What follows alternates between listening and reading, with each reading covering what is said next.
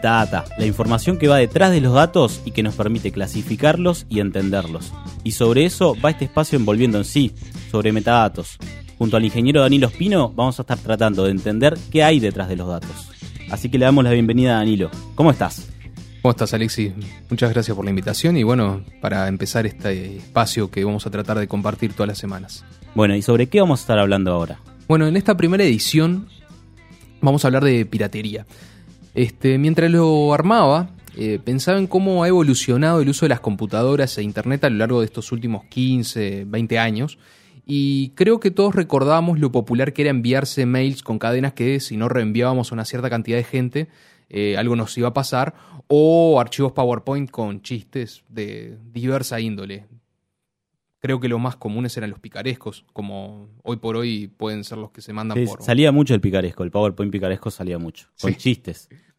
Con, chistes. Y también habían chistes. De, chistes de imágenes. Sí, sí. Sobre todo eran chistes de, imágenes. Otro internet. otro país. Otro Uruguay.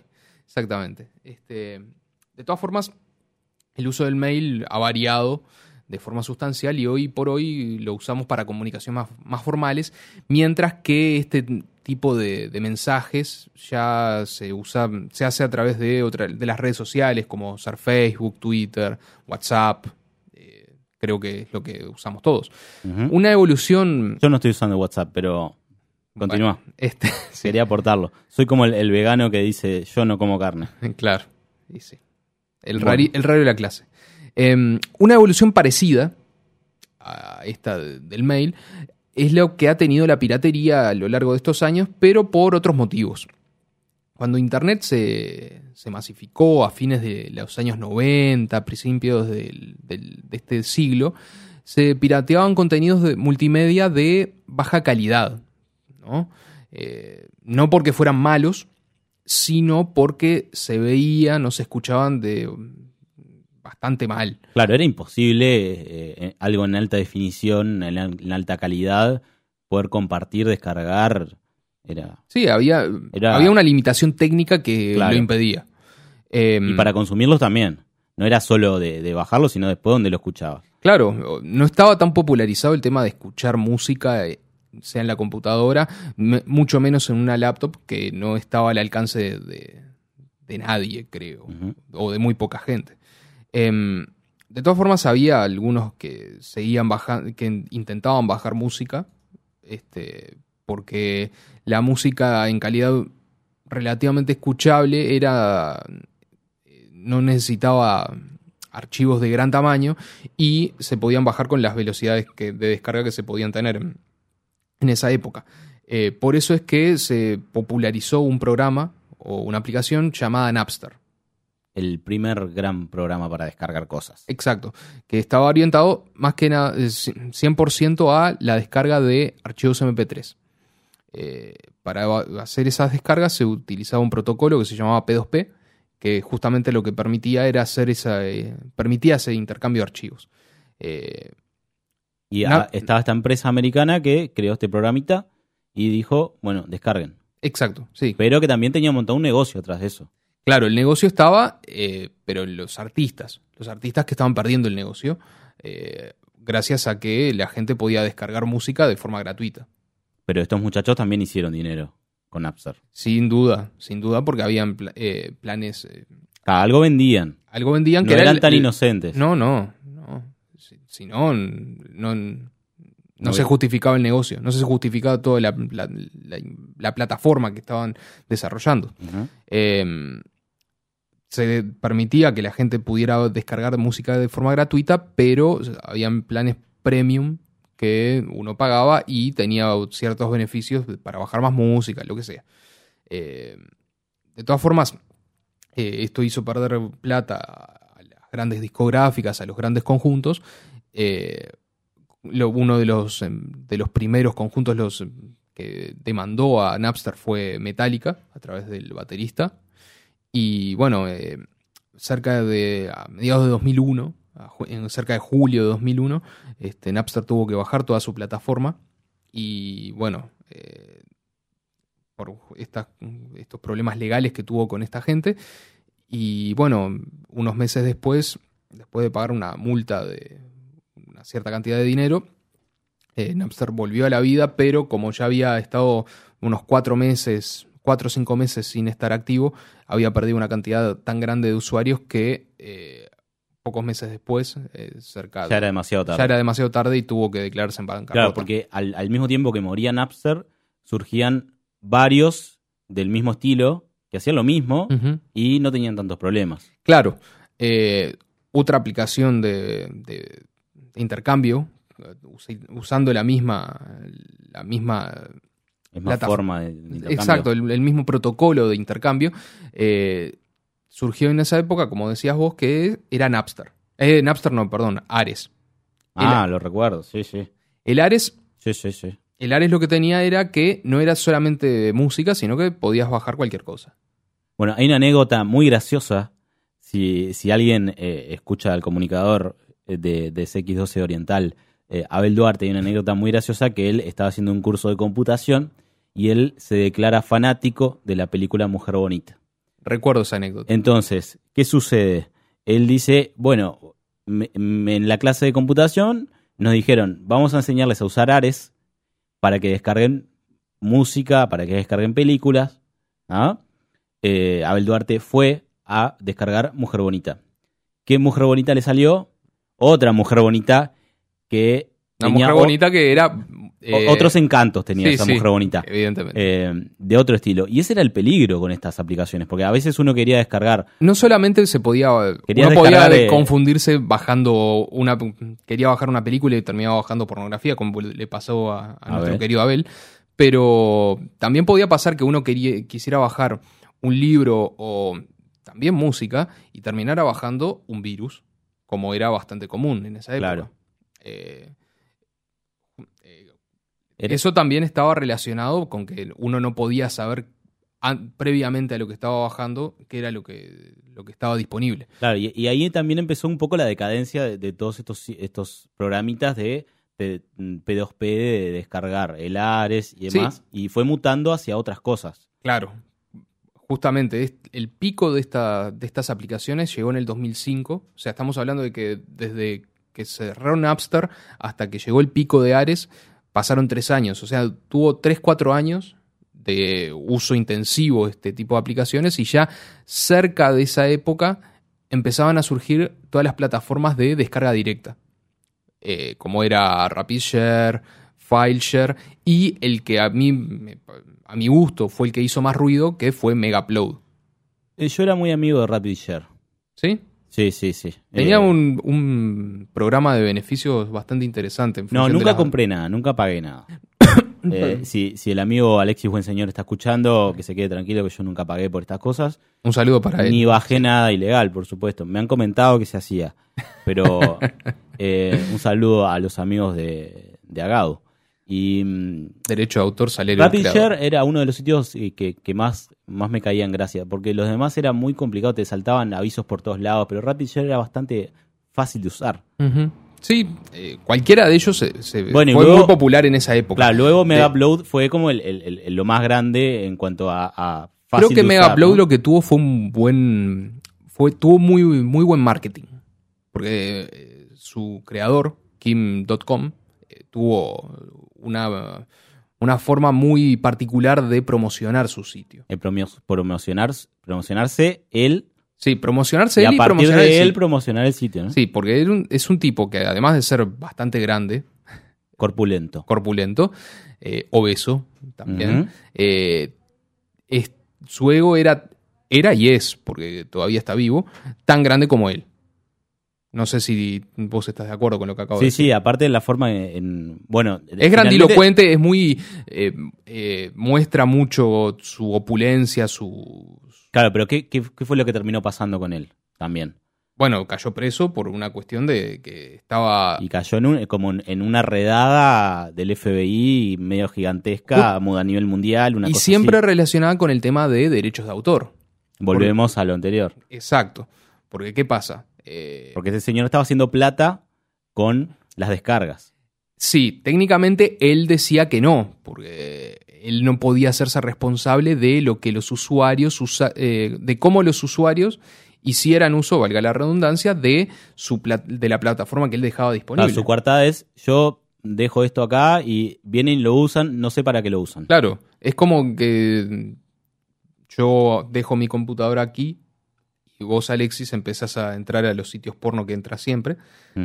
Y alguien entra a mi computadora y ve que en el historial dice que está lleno de pornografía. Y yo lo que puedo hacer, decir en mi defensa, es que yo no entré a ellos, pero bueno, alguien lo hizo. Claro, igual en este caso es distinto porque vos no estabas sacando un provecho en, tu ejemplo, ¿no? No estabas sacando un, rédito económico. E, este señor sacaba mucho dinero de ahí porque, y claro, no había forma de que él no supiera que eso estaba sucediendo por debajo. Exacto, sí. Eso es lo que le cuestiona. Es la picardía. Ahí está la picardía del gordo King. Pero cayó. Sí, cayó. Cayó en desgracia. Cayó en desgracia porque el FBI le tuvo que cerrar todos los servidores. Le cerró los servidores después de unas demandas enormes de los, de los grandes eh, de las grandes disqueras, sobre todo, sobre todo los estudios de cine eran los que estaban ya más este Ah, porque en una época como que se cebó, porque con la música me parece que estaba todo bien, como que no tenían forma de, cerrarlo, pero cuando se cebó con la parte más de estudios cinematográficos, Sí, porque fue ahí fue que, es que la debacle. Claro, ahí eh, lo que hablábamos al principio de toda la evolución de internet. Ya en esa época, eh, Internet estaba en un, una situación de que las conexiones eran de alta velocidad, entonces se podían bajar archivos de mayor calidad y justamente ahí es cuando viene todo el tema de las descargas de, películas a alta calidad y ahí es cuando los, todas las cinematográficas empezaron a perder plata porque no se vendían entradas. ¿Y este señor hoy, este señor Kim, hoy en qué está? ¿Vive y lucha? Bueno, vive y lucha, trató de hacer, después de que le cerraron Megaupload, él trató de hacer otro sitio que se llamó, llamó Mega, que trató de hacer eh, la misma movida, pero eh, cuidándose de no, no saber qué es lo que se está subiendo a esos sitios. ¿sí? Ahora sí se buscó la coartada perfecta de esta vez sí no sé lo que está pasando abajo. Claro. Pero en realidad lo sabe. Lo sabe, pero no lo sabe. Lo sabe, pero no lo sabe. Claro, pero no pueden demostrar que él sabe. Claro. Porque ¿qué pasa? El, el usuario sube los archivos, pero están total, de una forma oscurecidos, encriptados, como, es la palabra técnica, eh, de tal forma que las únicas personas que saben quién es, qué es lo que hay ahí es el que lo subió y con el que uno quiere compartirlo. ¿sí? No el, el, que dispone del servidor. Y eso es el nuevo Mega. Claro. De todas formas, eh, Kim tuvo Kim.com, Kim Schmitz, que es el nombre real de este señor, eh, se abrió del negocio este y ahora, hoy por hoy, esa empresa, según lo que dice el Kim.com, es, está en manos de, de mafiosos chinos eh, cubiertos por el gobierno neozelandés. Es una cosa medio extraña lo que dice él, pero bueno. Em, hoy por hoy, ¿cuál es la situación de la piratería hoy? Eh, creo que hoy se puede dividir en dos grupos grandes, ¿no? Que está la descarga de contenidos clásica y la descarga eh, de contenidos multimedia a través de streaming. ¿Sí? Streaming, los casos más concretos y conocidos son... Radio Camacua. Camacua es un sitio donde uno está consumiendo un servicio a través de streaming. Claro, en vivo o a demanda. Exacto. Pero no, no, es necesario descargar el archivo para después escucharlo. Exacto, eso es, es el streaming. La, uno también podría llegar a descargar un programa, como lo puede, uno lo puede hacer a través del sitio de Radio Camacua, o eh, también yendo a algo más genérico, no solamente de radio, eh, están sitios como Netflix o, Amazon Prime Video, que son servicios de streaming de video. O Vera Más. O Vera Más, que permite consumir este, canales uruguayos a través de, las, diversas plataformas, sea una computadora, un celular, una tablet. es em, como la gran apuesta de, los proveedores de contenido ir para ese lado. Exacto, sí, sí. Eh, habrán escuchado que algunas este, empresas de cable también tienen sus aplicaciones en las cuales uno puede llegar a, consumir programas de diversos eh, canales que tienen esas, eh, esos proveedores eh, a Ah, demanda. La, la aplicación de Fox, de, de Fox Sports, de DirecTV. Sí, de Cablevisión, Montecable, por decir algunos, Mm. can- el- algunos son proveedores de servicios. Em, entonces, después de todo lo que acabamos de decir, ¿qué, qué es lo que podemos concluir y qué es lo que podemos pronosticar hacia el futuro de la piratería? Sí. Em, bueno, los bajos costos de estas plataformas que acabamos de mencionar, como Netflix, como Amazon, eh, creo yo que desestimulan la piratería. Y son de muy fácil acceso también, ¿no? Además eso, están muy popularizadas y cualquiera con poco Antes conocimiento de, de- claro. de informática puede bajarse Netflix y usarlo. Tener el dispositivo, tener el conocimiento y tener la conexión antes era ya todo Ya un era tema. todo un tema, sí, sí. Ahora es casi que trivial. Que alguien tenga un celular que pueda conectarse a internet es muy fácil. Eso es lo que ha facilitado la, la, mm, introducción a la- de la tecnología a todo, el, a, a todo el espectro de la sociedad es lo que ha facilitado también eso. Em, volviendo a lo que decía, eh, a pesar de esto que decía de los bajos costos, eh, como hay una gran, hay tanta variedad de plataformas, como decía, por ejemplo, eh, Netflix, Amazon Prime, o hay ClickVeo, por ejemplo, que es una la son plataforma las, las uruguaya. legales, ¿no? Estas son las legales, sí. Eh, Pero al mismo tiempo ver, conviven esta- con, las no legales. Claro. Como hay toda esta cantidad de plataformas, uno, yo por lo menos creo que eh, no, uno no puede centralizar todo lo que le gusta en una sola plataforma. Entonces uno tiene que consumir de todas y no, uno no tiene el bolsillo como para poder pagar todas las plataformas que están disponibles. Entonces uno termina cayendo en piratear. ¿Sí? Entonces, también está el otro tema de que hay algunos contenidos que están restrictos a determinadas zonas geográficas, entonces uno lo tiene que piratear para poder consumirlos, sí o Claro. sí. Entonces, eh, en Por- resumen, Sí. yo lo que considero es que piratería hay de acá para el futuro y eso creo que va también a motivar a seguir modificando los modelos de negocio, de negocio tanto de las plataformas culturales como de las plataformas de, de software y demás, eh, como ha sido, se ha modificado en los últimos 20 años, 30, 40 años. Bien, te propongo para cerrar Sí, que tires una, yo voy a decir una de cada una. Una legal y una ilegal para obtener contenido de calidad, entre comillas, que digas, bueno, esto está potable. bien. Empiezo yo. Primero, tenemos. Yo recomiendo Spotify. Sí, para música, sin para duda. música. Y cada vez, sobre todo, hay muchos artistas nacionales que están yendo y muchos artistas independientes nacionales. Que eso es importante porque antes no estaban tanto. Antes solo los que tenían sello discográfico detrás y demás. Sí, Pero ahora se Spotify está- para mí eh, es uno de los mejores servicios de música que hay. Bien. Ese uno.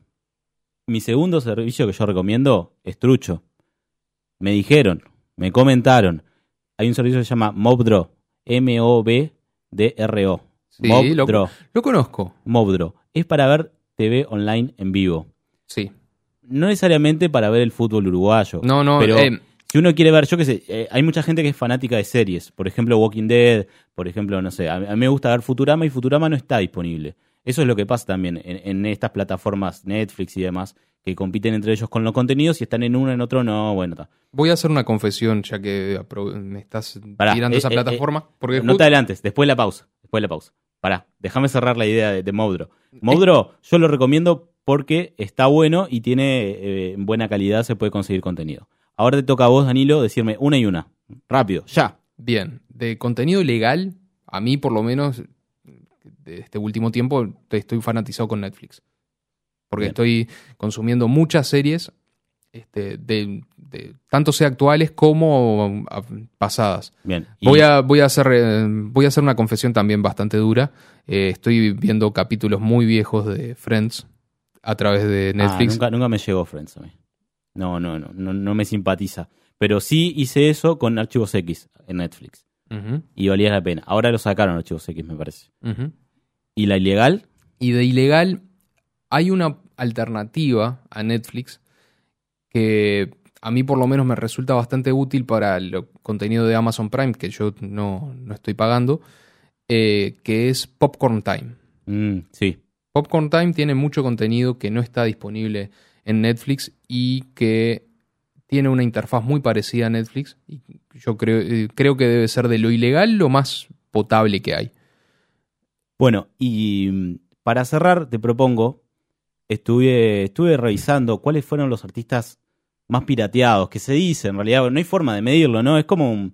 un- Es una estadística que medio a, a dedo. creo que le- estuvimos leyendo el mismo artículo y es una estadística bastante... Dudosa, ¿no? Bueno, pero tiene algún sustento científico que estaba bastante bueno. Bueno, está- Eh, estaban los Beatles eh, y... Los uno- Beatles es, es el, el El artista primero. pirateado más, el más pirateado de todos.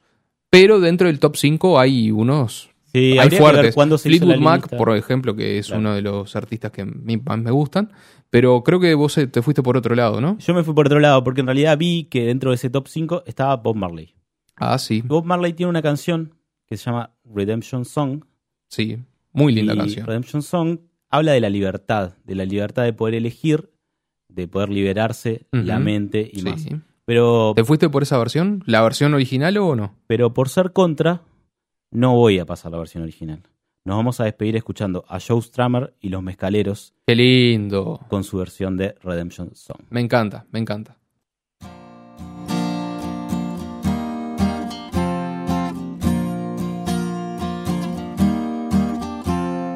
Pirates, yes, they rob I. Sold I to the merchant ships. Minutes after they took I from the bottomless pit. But my hand was made strong by the hand of the Almighty. We forward in this generation triumphantly. Won't you help to sing these songs of freedom?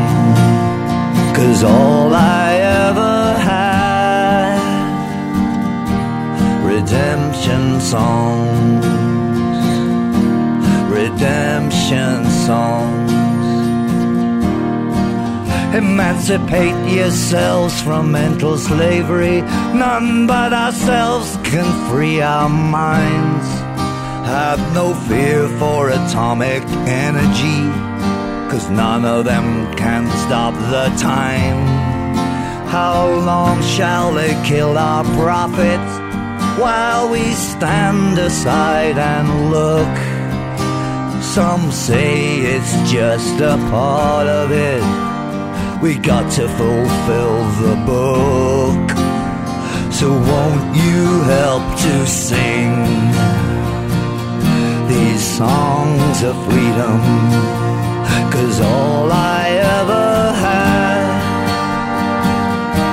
redemption songs, redemption songs, redemption songs.